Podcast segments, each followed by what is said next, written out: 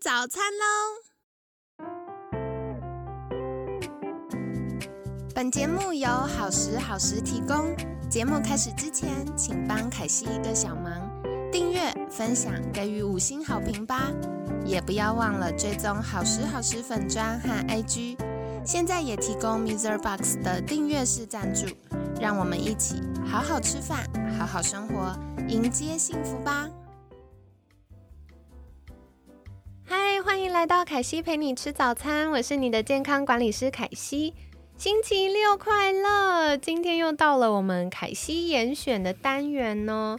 那今天很开心邀请到凯西的好朋友，社团法人中华民国器官捐赠协会张美如秘书长。张秘书长早安！早安。好，那为什么凯西会想要在周六这个？这么放松的早晨来聊一聊听起来有点冲击性的话题呢？其实是因为啊，二月初的时候，凯西的脸书被一则转发文章洗版，好多人都在转发。那大意就是知名的医师呢需要器官捐赠，所以然后他一直没有配对到适合的捐赠者，所以他的家人呢就发文恳请外界协助。那凯西因为是健康管理师啊，在好多年前我也有跟家人谈论过，诶，未来想要器官捐赠的这个话题。不过那时候遇到一些小瓶颈，所以这次呢，就想要借着这个机会邀请专家来跟我们分享，到底器官捐赠是怎么个一回事，又有哪些常见的小迷思呢？那在节目一开始，我们邀请张秘书长来跟我们分享一下，诶。那时候您为什么会想要投入器官捐赠呢？或是简单自我介绍一下，让听众朋友认识您。大家早安，那我是美如。嗯，我本身自己就是一个社工师，所以其实应该说早早一些的时候，我其实就是在医院工作。那我们在医院工作，可能会碰到很多生老病死的那个服务的对象。那我其实主要的一个工作会在急诊跟。加护病房也会很常碰到这些可能要捐赠的人，所以其实不是特地选择器官捐赠，而是 刚好这个工作我们的专业帮得上忙。好的，那原来是因为张秘书长有社公司的身份，所以因缘际会就开始投入了这个服务，这样子。是的。那接下来也想请教凯西，一直很好奇的就是器官捐赠协会。为什么当初会创立这样子的协会呢？它大概创立了多久呢？其实协会蛮资深的，耶，就是他在民国八十二年的时候成立。天哪，凯西两岁的时候，好可怕！咱们可以不要数这个年纪吗？就觉得有点震惊。其实台湾最早在做器官捐赠，应该是民国七十几年那个时候。那七十六年六月十九号，器官捐赠移植条例成立之后，那时候的社会大众其实对于器官捐赠也不是太熟悉，所以就有一群比较热心的人，不知道大家对孙叔叔、孙悦、孙叔叔还有没有印象？是，就是这一群的长辈，他们当时就是非常的睿智，很早期就想要透过一些活动宣导，让更多的大家可以理解这是怎么一回事。嗯，所以协会在。他们的努力之下，民国八十二年成立了，到今天已经满进入三十年，快要满三十年了。嗯，哇，所以其实这个呃器官捐赠协会已经成立的时间比凯西想的更久哎，非常的久。对，我想说也不过就是近十年，原来已经蛮长一段时间，而且也推动蛮久了。对。哦，那接下来想请教，在这么长的呃服务时间里面，我们大概服务过多少人次呢？或者是呃，像我们服务的据点、服务的范围，只有局限在北部吗？嗯嗯，其实可能会需要分几个阶段跟大家介绍一下协会，就是。早期大家不是都还不太清楚器官捐赠是怎么一回事，对，所以大家如果去搜寻一些旧的早期的新闻，大家都看到我们办很多很多的大型活动，签卡让民众更认识器官捐赠啊，这类型的活动比较多。民国九十一年之后，呃，公公部门它成立了器官捐赠移植登录中心。这个中心成立到今年也二十年了，哇！对，其实就是因为这样，我们大家有更多不更公平的一个等待器官的一个平台，那全国任何一个地方有捐赠者发生的时候，就会有移植团队在为他们卖命，努力的帮他找到最适合的器官。对，所以呃，灯中成立之后，我们多了一个伙伴。那灯中有灯中的任务，我们就把比较多的力气都放在一样，还是做宣宣导、签卡，让更多的民众认识这一件事情。那另外有个区块就是，也帮助医疗团队更理解怎么陪伴这些捐赠的家属，或是一些相关的训练。那当然还有一个很重要的工作就是。我们有很多捐赠者发生之后，其实会需要一些陪伴跟关怀，支持他们能够在丧亲之后走回自己的生活常轨。这个是协会也花了蛮多力气在耕耕耘的事情。我听到一个蛮有趣的地方诶，因为凯西在过去我都以为。就是 A 器官捐赠协会就是推动大家要呃更多认识器官捐赠在做什么事啊，然后如果你认同的话，你就可以签说，哎，我以后也想要器官捐赠啊。嗯。但是刚刚凯西听到一个很有趣的是，我们其实还有多一个业务是要陪伴捐赠者的家属，哎，这方便邀请秘书长再多聊一聊吗？这个其实应该不能叫做多一个业务，应该就是说从捐赠前到捐赠后，哦，我们会有很多心理的历程的变化，都是需要一些关怀、支持跟陪伴的。所以其实，即便我们一开始没有太多的陪伴的经验，我们都很努力的想把这件事情做好。嗯，对，其实对捐赠者家属来说，他曾经我自己在工作的过程遇过一个捐赠者家属跟我说：“哎，其实像白天啊，医院很多人。”那大家都来来往往，都很关心我、照顾我。可是到了晚上，你们都下班离开我的时候，其实就只剩我一个人。对，所以其实这句话让我听到的时候，就觉得其实关怀跟陪伴很重要。即便他没有真正去捐赠一爱人间，他其实在这这么重要的关头，其实有人陪在旁边，他就能够比较感受到那个关怀跟温暖。这这件事情对他俩心理安定的力量比较大。所以其实这也是我后来不在医院工作之后，会答应朋友的帮忙，来到协会这边帮忙，把家属的事情再做的更细致一点。嗯，哇，我这样听起来很感动。的确，因为我们在决定要做器官捐赠的时候，受影响的不只是器官捐赠者本人而已。更多的是从家属从一开始他要怎么去接纳这件事情，然后呃我的心爱的家人器官捐赠一爱人间之后，我用什么样的心态去面对？然后当然我觉得这件事情很好，可是毕竟我也痛失我所亲爱的家人，嗯，那我怎么样同时觉得好跟失落去并行的那个复杂情绪要怎么样去度过它？所以我觉得这是器官捐赠协会。刚刚我听呃秘书长分享，我觉得特别感动的一件事情，就是我们也陪伴了呃家属一起走一段路。是，嗯，太好了。那接下来呢，想要请教秘书长的，就是在服务的过程中有没有遇过什么样的挑战？我在想，应该是 我看到秘书长的笑容，应该是挑战不少。嗯。就这么理解他吧，因为其实这个每一个人的事故事都很独特，所以他们会碰到什么样子的难关，或者是说他们想坚持什么样子的事情，我们都要陪他度过去。嗯，所以你说的挑战，我觉得应该是说每一个人面对的家人关系都不太一样，所以他遇到的一些纠结，或是他想努力的事情都不太一样。我们是。嗯，蛮个别陪伴的去过关斩将，然后当然，其实你知道做器官捐赠也不见得是那么容易跟顺利的事情。我们会很常听到有些民众说啊，器官捐赠别人，那不就是我点头同意了之后，你们就把我的器官拿走了？然后我通常都会跟他说，没有那么容易。其实当你们在医院签下点头同意的同意的文件的时候，那才是过关斩将的开始啊。就算你可能血型啊，各侧方面啊都符合，因为我们可能还要做配对嘛，各方面都符合的条件之下，你也要找到适合的受赠者。对，你想捐，要找到适合的人可以捐。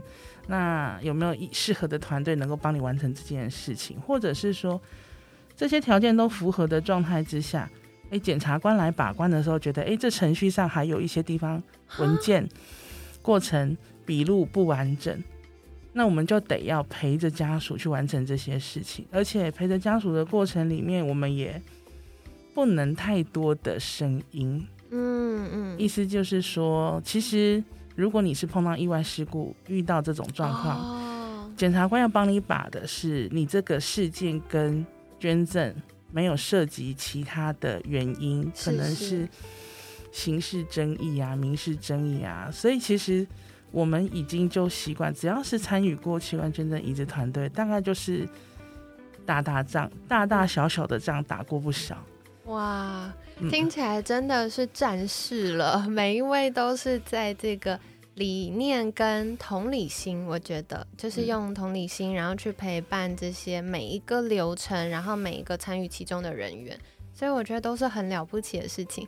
然后刚刚凯西听到一个很有趣，我瞳孔瞬间放大的事情，就是 原来还有检察官呐、因为我们每一次，我等下后面会跟大家分享，我最近看了一个很酷的剧，就是我们每次在看电影演的时候，都是哎、那个人就突然哪里不舒服，然后就会突然在路上找到一个人，然后把他拦进来做捐赠，然后会有个超厉害天才医师，哈哈哈就结束了。居然有检察官的介入，当然要有，一定要有，哦那个是保障我们的基本权益，确定你的这个捐赠的事件跟可能你要涉及的这意外事件的刑事案件没有任何的关联，哦对，确定未来在你捐赠完成之后没有其他的纷争产生。哇，这很重要对哎。哇，所以这个也是真的是当中非常非常多的细节，因为刚刚秘书长就是非常轻描淡写的带过，让大家有一点初步的想象。可是凯西在想象这整个流程，每一个都是关键，然后非常多要注意的细节。嗯哇，太有趣了，也是跟大家分享哦。那接下来呢，我们要来请教秘书长，就是各种器官捐赠的疑难杂症。就是首先，我们为什么需要器官捐赠呢？器官捐赠简单的一个概念应该是说，有人生病他要恢复健康，它其实是治疗的方式的一种。哦，原来如此。对，并不是我们没事需要等在那里换器官。可能有的人，可能你们可能会听到的，就是像洗肾，啊，或突然有一些人是，我不知道大家有没有在新闻事件里面会看到什么猛爆性肝炎呐、哦对肝如何如何，那突然无法回复，对，除了换肝，可能帮不上他的忙，这也是一种。那再来还有就是，可能你肺部有一些疾病，嗯。像我们呃空气状况不是很好的情形之下，或者是可能抽烟的、吸二手烟的，哦。肺部功能受到了一些影响，影响到他没有办法自己在透过现有的治疗方式获得恢复健康的机会的时候，那医生可能就会建议他说：“那我们要不同步去安排等待换器官的这个过程？”嗯对，它是治疗方式的一种啦。主要就是呃，可能医师已经进行过很多的治疗了，但是他已经到了无法回复的程度，所以医师就会开始建议说，我们是不是考虑有一个不同的治疗方向，这样嗯，对，它其实基本上通常都是同步准备，比如说医哦生还是会维持现有的治疗，那另外一个部分我们等等看，啊看有没有机会有人可以捐赠。我刚刚听到一个关键词，秘书长说等等看，所以其实蛮不容易的。方便请教秘书长说，诶，我们目前已经捐赠的人大概多少？那还在等待的人有多少？或者是目前到底有多少缺口呢？嗯，如果以我今天早上看到的资料，就是一到目前为止等候的人大概各项器官跟组织大概一万人左右，有这么多人呐、光台湾呢？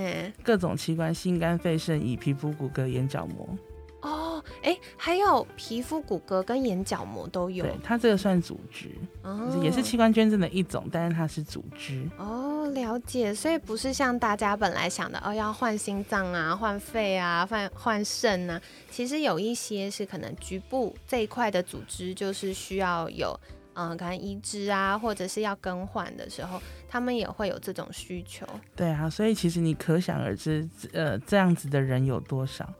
真的耶，远远超出我的预预期耶！因为台湾这么小一个地方，我们居然有这么多人还在等待。对，这个等待的人很有可能是我们自己啊，我们自己，我们自己的家人。那，呃，你没碰到的时候就不会觉得，呃，这件事情离我这么近。当你碰到的时候，就觉得天哪，我要急，我怎么急？真的是怎么急耶？那个心焦，可是你没有等到捐赠的人，或者是呃没有适合的情境，其实是没有办法的。压力感受不到的时候，啊对。那下一个想要请教秘书长，就是，哎，我们一般器官捐赠啊，应该要在离世多久之后才开始进行呢？因为像那个。电影演的就是啊，这个人可能他快他挂掉，然后医生就说好，那个心跳停止，就把它推进去，是这样子吗？嗯，不太一样。所以电影演的，大家还是信一半就好了。一部分一部分嘛，可能戏剧的部分他们会透过戏剧的张力，然后吸引大家对这个议题的关注。但是它节奏必须快的，可是很多细节被省略了。对，但其实我们自己在临床工作上碰到的情形是，你必须要在。心心跳停止那一刻以前做完所有的准备，你才有可能有机会去帮助别人。什么叫做心跳停止前一刻？那我们比较常会看到新闻里面会提到说啊，某某人他可能遇到一个意外的事故脑死了。那像这样子的个案，如果他有考虑要做捐赠，其实在他住院期间，我们就会做相对的配套去做检查跟配对。找到可能适合捐赠的受赠的对象，那这个这一刻一开始启动，就会像就会像我刚刚提到的，资料会放到登中的那个登录系统里面去，去配对全台湾找适合的受赠者，每一个受赠者后面都会有一个医疗团队，所以只要有一个个案发生，要做的准备就是全省通天的去找人。天呐！可能假设今天一个心脏，可能有人要捐赠一个心脏，他配对上来的名单可能是几十个。对，那医院的工作团队他就必须要每一个都打电话去联络，确定好心脏可能要收赠到哪里去。对，你看，如果说我一个个案要捐赠全全身的器官跟组织的时候，有多少个医疗团队要跟着动起来？凯西光这样听，我的那个鸡皮疙瘩都起来。它其实是一个非常浩大的工程。对，因为嗯，可能大家在等待器官捐赠，真的到面临哎，我有可能排上的那一刻，其实心态也有可能转变。所以包含可能心理的支持、医疗的支持，就全部要动起来。而且嗯，刚刚有提到，我们全台湾有一万多人在等不同的组织。那这样子一个人，他可能哎，健康宝宝他。有很多地方是可以捐赠的，那相较之下，就会有很多相关的呃单位啊，或者是受受赠者就要开始动起来去确认这些事情。哇，真的是好惊人哦！那接下来可惜要问一个，我觉得有点可爱，可是嗯也很在意的话题，就是器官捐赠会不会痛？嗯。心情上会痛哦，一个我们自己在意的人跟爱的家人离开，心情上一定会痛的啊。那你说的如果是生理上的痛，在他心跳停止那一刻，他已经超脱生死了。对。但其实，呃，我们会碰到很多民众问这个问题。当然，有一些人是因为他宗教上，对对对，宗教上会说啊，你其实要怎么样怎么样怎么样，往生之后多久不要移动，其实都有听过。就是应该说，这个东西是信仰上也会痛，就是我觉得这是我可以理解的，就是各种痛，因为。包含我们自己在临床上那个疼痛课的时候，对医生都会告诉我们说，疼痛是很个人的感受。哦，是。其实他如果告诉我他会痛，我就相信他会痛。嗯。但临床上我们可以知道的是，他自己在生理上其实是感受不到的。嗯。但是可能宗教信仰上，或者是精神上，觉得我觉得他很难过，我觉得他不舒服，所以这些其实比较多是我们社工在临床上工作会跟家属。去做更多的支持陪伴的一个工作的主题啦，倒比较不是临床上的主题。嗯，凯西听到一个，我觉得真的是很，我觉得秘书长在分享这件事的时候，我一直观察到一件事，就是大家整个团队是用非常高度的同理心跟尊重在陪伴每一个呃参与其中的人。那就生理上来说，我们心跳停止了，原则上我们就不会再感受到那个疼痛。可是刚秘书长提到的是，可能我们的信仰，或者是我们心理、我们情绪上那个，嗯，能不能够过关？其实就会需要有很多支持系统。对，嗯，是的，了解。那下一个我想请教就是，诶，如果今天我签了我要捐赠器官，那我可以指定要捐给谁吗？或者是家人跟家人之间可以互相捐赠吗？嗯，这几年有一个就是舍得政策，它是可以，就是如果我今天成为了捐赠者，那可能以后我会有机会加回到我的家人。哦，怎么说呢？对，就是我是捐赠者的话，因为就像我刚刚说的嘛，你在等候器官移植的过程，你可能有很多很多的条件，包含你等候的时间是不是够久，然后还有就是你的健健康的程度是不是在很危急的状态，就是有几件事情会让你。排在所有等候的名单的前面，那其中呢，舍得政策就是让你排的再更前面一点点哦，就是你换到的几率会再更大一点点。就是家里的人曾经去帮助过别人，那你也会比别人更多一点点的机会，早一点获得帮助。这个是政策本身他想要传达给大家的一个想法啦。嗯，就是一个互惠、互相帮助的概念。我刚刚听到其实很有趣，就是嗯。一定是先从哎很危急的人，然后他可能配对又配对得上的，然后再来又是哎他等了多久，这些其实每一关每一关都很像积分，就是按这件事积分那个积分。那当然，嗯，如果今天我是捐赠者，我也为了我的家人捐了一份这样心意。嗯，好的。那接下来，凯西要跟你们分享，我过年期间看了一个我很喜欢的日剧。因为凯西是健康管理师，所以我日常就，嗯，如果真的到过年，我会好好放假的时候，我就很喜欢看医疗相关的日剧。然后我今年过年呢，就看了一个叫做《派遣女医》，就是派遣人员的派遣，然后女医师的女医这样子。派遣女一是我很喜欢的女演员米仓凉子演的哟。大家如果放假想要小追剧的话，也可以去看一下。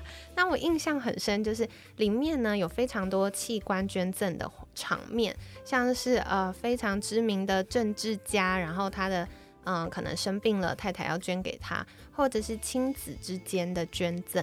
那有的时候捐了肾脏啊、肝脏啊等等的。那接下来想请教秘书长的就是。哎，我们台湾目前是可以这样子活体捐赠的吗？可以呀，蛮早开始就有了，但就是好先进哦。台湾的移植水准一直在亚洲来讲算是很厉害的，嗯，所以其实还有蛮多人是跑来我们这儿做移植手术的哦。我们的因因为移植这个技术是很专业的东西，那他其实很在意的就是移植之前的照顾到移植之后的照顾。所以移植水准是以，比如说术后存活率来看，移植之后我们的病人都活得非常的健康，这是一个非常重要的指标。嗯，对。凯西这边帮大家补充一下，大家都会觉得我现在生病了，那我获得了一个很棒的肝脏，我应该那个手术恢复完，比如说七天、十天之后，我就健康宝宝了。但其实不是的，因为这个。组织呢，或者是这个器官呢，它不是我们身体本来的一份子，嗯，然后，所以我们身体其实很多，嗯，为什么器官移植会失败，是因为它有排斥。那有排斥，它就会开始呃有坏死啊等等，反而造成了更多的身体的负担。所以像刚刚秘书长提到，台湾的移植水准呢，其实在亚洲是做的就是非常好的。那这也是凯西非常以台湾为荣的地方，就是我们的整个医疗的不管是技术或服务，或者是各项资源的整合，其实在世界上都是名列前茅的。那接下来呢，也想要再请教秘书长的，就是，嗯，到底谁适合器官捐赠呢？有没有规定说，哎，男生女生什么年纪，或者是要怎么样才可以做器官捐赠呢？年纪这件事情，我们很常被问到，哎，是哦。但如果你们有看我们网站上的资料，我们其实去年开始有把一些签卡的民众的意愿公，就是成那个工作成果都有上网，其实有兴趣大家可以去点来看看。我们现在遇到最高的那个器官捐赠意愿签卡的人，最高是八十四岁。哇，好了不起哦！对，其实呃，我想表达意愿呢，跟我最后能够完成捐赠是两个不同阶段的事。所以，当如果我们自己是非常理解，我们支持这件事情，我们就可以来签卡表达意愿。但最重要的是跟家人要沟通啦。嗯，那临床上能够完成捐赠，我最近听我们理事长说的，最高年龄捐赠的是七十几岁。嗯，所以其实年龄也到目前为止不是一个很绝对的，就是重点是你要够健康哦，你能够帮助人的器官跟组织才能够多。所以其实越健康越能够帮助更多的人，即使在你自己不用你自己的器官跟组织的时候，嗯，那什么样子能捐？基本上表达意愿是任何人都可以来表达认同跟支持这件事。什么样人能捐呢？就是如果你遇到了你可能生命末期。的时候，或者是你未来可能会面对到生命末期，可以多想一想，生命末期的选项里面有没有愿意要做器官捐赠这一件事。嗯，只要你有意愿想去帮助别人，整个医疗团队会尽可能的去评估，在尊重你的意愿之的前提之下，把你想捐的器官或组织去捐赠给需要的人。哦，所以原来我还可以选我要捐哪些，不捐哪些吗？对啊。哦哇，怎么这么厉害？因为这是我们台湾的医疗，基本上是很尊重我们的选择权。就是说，如果有一些人，他有些人他会很在意他的外观，对，他皮肤不想捐；有些人他会很在意说长辈看了舍不得，那哪里不要有个洞，哦，就是塌下去的感觉。可是基本上捐赠完之后，我们会将整个大体做一个我们所谓的遗体护理，是。尽可能让外观看起来跟。原来的外观没有太大的差异，比如说有一些医院捐赠完之后，他会放那个三 D 立体的器官，像奇美，它就不会让你的肚子那个区块有点塌陷。那像如果捐骨骼，骨骼会放支架，所以外观基本上不会有太大的改变。可是像前一阵子有那个八仙城堡，有一些人捐赠的那个皮肤，它一定会有外观上的影响，它是表皮的一层。对，如果你在意。哪一些器官或是组织不愿意捐，基本上我们还是尊重，我们不会去取你不愿意捐的部分。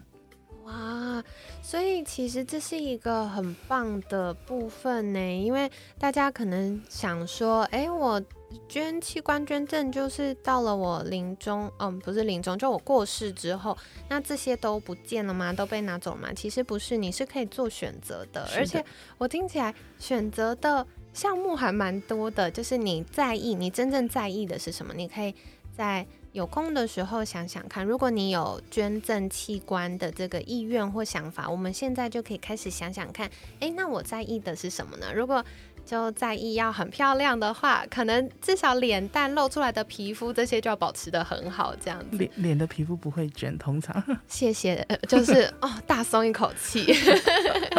然后刚刚凯西也听到啦，就是如果大家想要做器官捐赠，很重要的就是大家要健康哦，因为如果到最后贵州拍料料的时候，也是没办法捐的，所以大家可以考虑一下子。那接下来想要再请教秘书长的就是。如果未来过世的时候啊，我想要器官捐赠，那我可以怎么样去办理呢？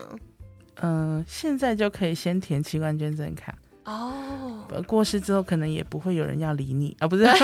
我的意思是说，家里的秘书长了，家里的人可能也不知道怎么帮你理你。对，就是他没有办法确定你的意愿。对，如果说自己有这个想法跟意愿，是可以来签器官捐赠卡的，在各大医院啊、我们啊或者登中都能够协助办这件事情。那最主要的是还要提醒大家，是签卡请记得在 IC 卡加注那个意愿上勾个愿意加注在 IC 卡上。我们把纸本送回卫福部的登录小组，呃，大概几个月之后，你就会看到你的 IC 卡有这项注记。哦，所以它是以后我插了健保卡，我就可以看到看到你曾经表达过这个意愿，那看到也不会直接就把你做什么处理 就直接推进手术室，不会，大家不要担心。其实医疗团队 看到这一个意愿的一个提醒的时候。通常我们就是会跟家里的人说啊，你曾经有表达过这个意愿，嗯，那如果万一他遇到一些比较可能生命要消逝前，那家里的人是不是愿意支持他，帮他想一想能不能帮他做这件事？嗯，好，所以大家如果有意愿的话，也要在我们的 IC 卡上加注。对对对，好的，那。最后呢，我想要请教秘书长的，就是这也是凯西自己遇到的 状况，就是嗯，我觉得相信部分听众朋友们可能也有这样的经验，就是因为我们华人社会啊，普遍会认为，哎，身体发肤啊，受之父母，所以嗯，我们应该要把身体保护好，然后或者是过世的时候，我们应该要。呃，维持完整的状态，所以就会觉得器官捐赠好像是一个，嗯，不不是那么符合我们文化风情的想象。然后或者是大家就会想说啊，到时候会不会我认不出来我的家人呐？等等，或者是大家就会觉得，哎，谈论死亡好像是一个要避讳的事情。那不知道我们有没有什么样的资源或方法，可以比较温和的，不要太刺激我们家人的，开始去讨论我们对于未来器官捐赠的意愿呢？嗯，我觉得如果当你在思考这件事情的时候，其实也就可以听听家人的想法了，不一定是你决定要这么做才听听他们的意见。尊重家人的一个沟通的方式，应该是在你在思考这件事情的时候。就想听听他们怎么看待，那多交流几次，你也会知道家里的人症结点在哪里。因为当我们如果真的有意愿想去帮助别人，我们自己又做不了决定的时候，只有家人才能帮我们。所以虽然我们很常会，比如说像我们一年啊，协助民众签卡，大概都在近万件。哇！就光我们这个单位一年近万件，可是这近万件里面呢？我们都会提醒，每一次签卡都会提醒他说：“那你记得要跟家里人沟通，你有这件事哦。”因为尤其是蛮多来签卡是青，就是二十岁到四十岁左右的青年朋友们。那有些人就会觉得说：“我已经成年啦，我就自己决定啊。”对你成年了，但你躺在那里不能决定的时候，只有家人能帮你啊。对，所以我们都会提醒说，让家里的人知道，他们更支持你，我们能够帮助人的想法就能够更具体。嗯，多沟通、多谈谈很重要的。嗯，我刚刚听到秘书长分享一个我觉得蛮棒而且很重要的部分，就是我们不是到决定了，我就是要这么做了，我才跟家人说好，我就是要器官捐赠，你们以后就要这样子，这样家人一定受不了。而且像凯西自己在跟家人沟通的时候呢，我觉得我很感谢我有呃非常开明的父母，所以我们可以聊聊这样议题。那最后。我发现爸妈不是觉得这件事好或不好，他们都觉得这是非常，呃，非常棒、非常有爱的事情。可是他们真正在意的是舍不得。对对，而且特别是我那时候，我刚刚也跟秘书长聊到，我那时候跟父母。呃，聊说我以后想要器官捐赠的时候，我还在念书，我爸妈就觉得 我女儿这么小，所以他想象到那个情境的时候，他就觉得心痛，他就没有办法。所以我觉得像刚刚秘书长说，嗯，我们可以多听听家人的想法，多交流几次，不需要。一次就定案，因为包含我们自己的想法也会改变。嗯，然后随着我们越多到器官捐赠协会的官网或者是 FB，可以更多了解相关内容的时候，我们思考这件事情会更成熟。是，那慢慢我们知道，哎，家人的症结点是什么？说不定他们也不是不支持，只是觉得啊，我不想要，嗯，看到你的时候这样子。跟我本来认识的不一样，他会舍不得。那是不是就可以像我们前面诶秘书长聊到的，诶，我们可以捐器官，但是皮肤保留等等，这些都是有非常非常多的细节可以做沟通。那另外呢，如果大家有很多的疑问的话，也可以多到官网，因为官网有非常完整的说明，嗯，然后大家就可以获得更多相关的资讯了。那最后呢，想邀请秘书长就是。在呃节目尾声跟听众们分享一段话，然后有没有什么样的呼吁或建议呢？嗯，我觉得在跟这么多人沟通咨询这这个器官捐赠这件事情的时候，我觉得试着去理解家人对你的关爱吧，因为我觉得有时候我们真的是不擅长沟通的一群人。并不是不爱彼此，只是不擅长沟通，所以会常常误解了彼此的意思。所以，如果你也爱你的家人，多聊聊吧。嗯，太好了，真的非常感谢秘书长的分享。那凯西帮大家做一下今天的重点整理哦。首先呢，就是呃，我们器官捐赠协会啊，成立了很久哦，八十二年就成立了。那目前呢，除了宣导跟呃协助有意愿要填这个呃签。这个器官捐赠意愿卡的朋友们可以完成签卡动作之外，还有陪伴捐赠者的家属，就是走一段路啦。因为特别在夜深人静的时候，我们难免会觉得比较脆弱，所以到底有哪些的心理支持呢？那如果就是我们未来有器官捐赠的意愿，我们其实也可以跟家人说，你不要担心，就是还是有一些支持系统可以协助我们。呃，经历过那个心理冲击，那再来的话就是，嗯，器官捐赠协会不只有在台北服务哦，他们其实在呃整个全省有非常多的宣导，或者是非常多呃去做推广的活动，所以大家有兴趣的话，也可以再多做留意。那另外呢，刚刚凯西听到觉得很有趣的，真的是整个器官捐赠的过程是非常过关斩将。不只是我们自己心里要克服，然后去正确的认知，因为随着我们获得正越多的资讯，我们可以越去理清到底我们要的是什么。然后另外，除了我们个人之外，跟家人的沟通，或者是到真的到了最后那一刻进行器官捐赠的时候，诶，有没有适合的配对对象呢？有没有适合健康呃足够健康可以到捐赠呢？然后要捐赠的时候，也会有检察官帮忙把关呢。所以我觉得这个是我们，呃，在整个器官捐赠的流程里面非常让人安心的，就是我们可以知道一切都是非常严谨的在进行。那接下来为什么我们会需要器官捐赠呢？它主要是针对，嗯，医生在治疗某些疾病的时候，他已经到了无法恢复原本状态的时候，医生就会建议，哎，治疗继续进行，然后我们同步考虑。呃，接受器官捐赠的这个选项。不过秘书长也有提到，我们全台湾有一万多人在等候各种的组织啊器官，就是大家在排队啦。所以呢，为什么刚刚会说，哎，我们开始考虑这个选项，是因为不是你要就立刻有，我们还要看，哎，有没有适合配对的对象。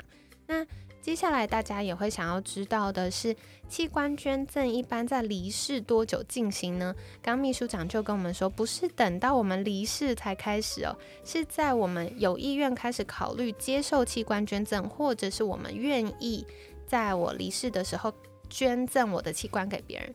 那这些都会在我们还呃就是还在世的时候开始进行很多的准备，不管是健康检查。配对啊，然后去调查有没有哪些相符合的受赠者啊，然后另外是大家也会觉得，哎，会不会痛？其实，在呃科学上来说，我们心跳停止了，我们的生理上就不会再感觉到疼痛了。不过会不会痛呢？还是会的。比如说，可能根据我们的信仰，或者是我们情绪、心理上失去了一个挚爱的家人，所以像前面聊到器官捐赠协会也会有这样子。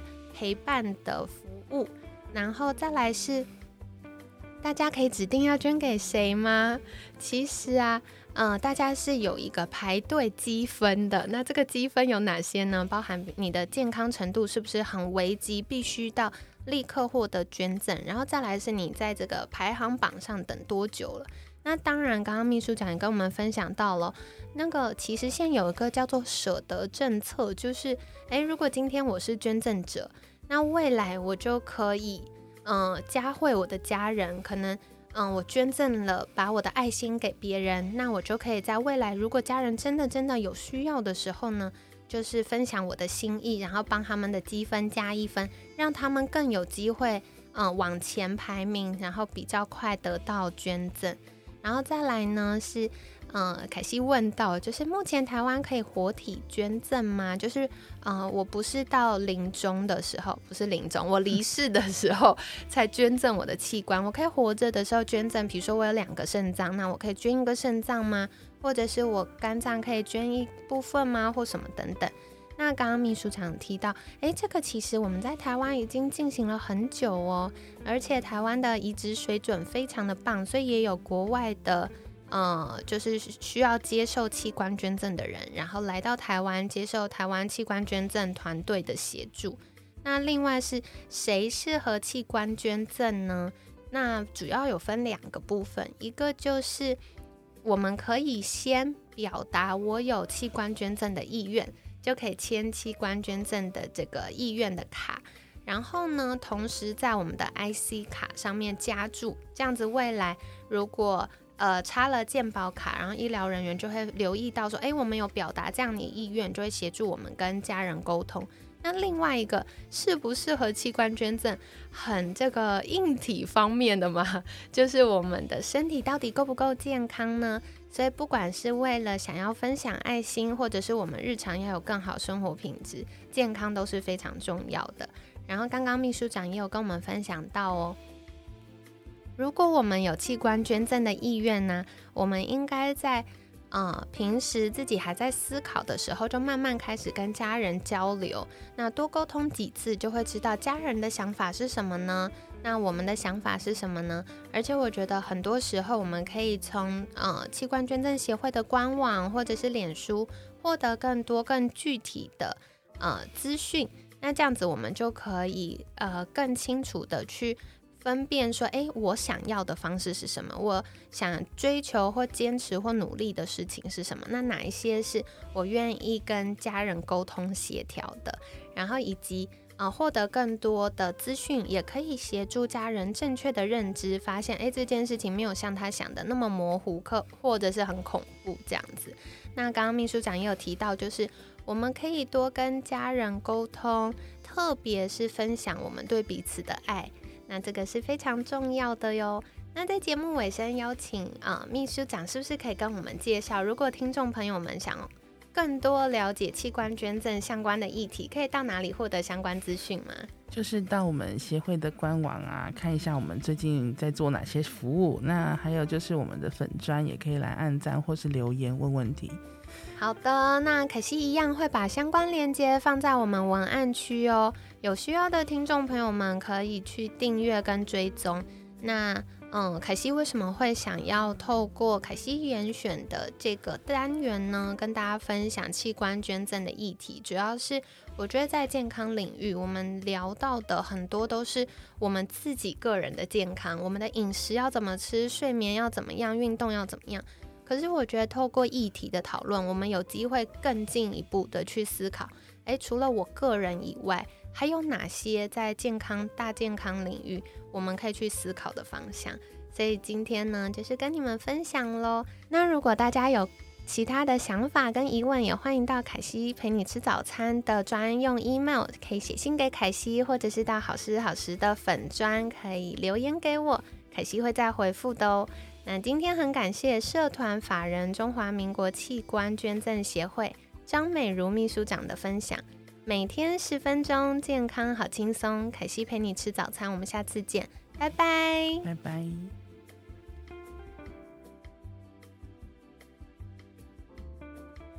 等等，亲爱的，别急着走开，凯西还有事情要跟你分享哦。首先呢，是非常非常感谢你们的支持，我们在国内的收听率和呃排行榜成绩一直前进中，掌声！那真的是非常感谢大家，因为有你们的支持，我们才可以有持续邀请更厉害专家分享的机会和动力。那另外呢，凯西也想特别感谢我们海外的听众，因为呃，我们的节目主要是中文，然后也是以台湾的听众为主。结果没想到我们海外也有很多听众在支持我们。然后凯西很好奇啊，你们是当地有在习惯听中文的听众，还是国外移民或工作的台湾人呢？欢迎在私讯凯西跟我分享，我好想要更多的认识你们。像我们的节目在韩国、香港、新加坡排名都持续的前进中，非常感谢这三个地方的听众。如果你有在其他的国家，也欢迎告诉凯西哟，我想要更多知道你们在哪里呢？然后另外一个是时间真的过得好快哟，我们二零二二年感觉才刚跨完年，不知不觉就到三月了。那三月呢，我们有三月八号妇女节。其实凯西觉得，与其说妇女节，不如说我们在这个阶段开始花一个月思考如何成为自己的女神。从生理的健康照顾到心理层面等等，我们怎么样更多照顾自己呢？那在三月份呢，我们也邀请到很多厉害的专家哦。首先，我们会呃安排私密处保养养护的话题，所以不知道你会不会常常私密处不舒服，或者是呃容易感染。那么有没有什么相关的疑问或小迷思想要请教专家呢？欢迎都可以私讯凯西或者是 email 给我们。那再来第二周我们会聊聊肌肤保养，特别是我觉得春天进入夏天，我们的肌肤状况也会改变，有哪些？呃，常见的挑选保养品的迷思，或者是产品开发的小地雷。那么接下来在呃日常保养以及进入夏天，又有哪些需要注意的事情呢？我们也会再请教专家。那接下来我们也会来聊一聊中医。凯西发现好多。嗯，女生都有看中医保养身体的习惯，所以我们会从中医来聊一聊，哎，妇科生理期或者是瘦身减重等等的议题。那再接下来，我们也会来聊聊冻卵。我后来发现这一两年呢，身边的朋友或我的学生越来越多人有在考虑冻卵。但是冻卵呢，有哪些需要注意的地方，以及有哪些需要呃调整的部分？那另外是冻卵一定要用荷尔蒙吗？要冻卵前必须预备的事情呢？我们都会邀请专家来分享。所以如果有任何疑问，想要知道或想要许愿的主题，都欢迎私信凯西哟。那希望你们喜欢接下来的内容。谢谢你们啦，Love you。